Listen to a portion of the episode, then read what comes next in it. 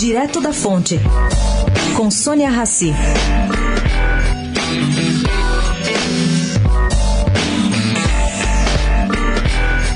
Ao twittar ontem informando aos produtores de leite sua aprovação na elevação da tarifa de importação sobre o produto, com o intuito de manter a competitividade brasileira, Bolsonaro sinalizou pragmatismo. E eu explico por quê.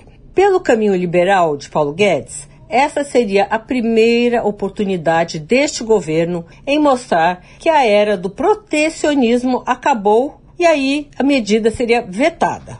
Entretanto, ao ouvir Tereza Cristina, ministra da Agricultura, números confirmando impacto pequeno no aumento de arrecadação e mostrando estrago significativo na operação da indústria do leite, o presidente resolveu decidir conservadoramente. Se isso vai se seguir em outras decisões, só o tempo dirá. Sônia Raci, direto da fonte para a Rádio Eldorado.